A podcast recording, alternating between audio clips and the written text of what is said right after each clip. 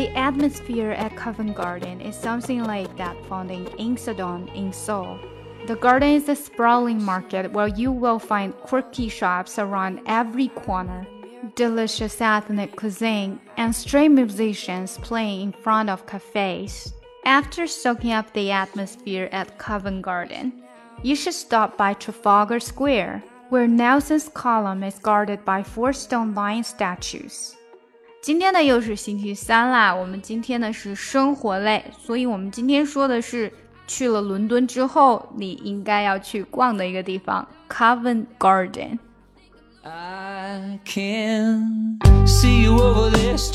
更详细的讲解，请点击我的名字查看听力阅读专项提升。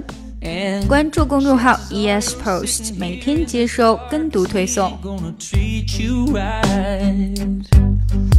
It's probably not my place, but I'm gonna say it anyway. Cause you look like you. Hadn't felt the fire, had a little fun, hadn't had a smile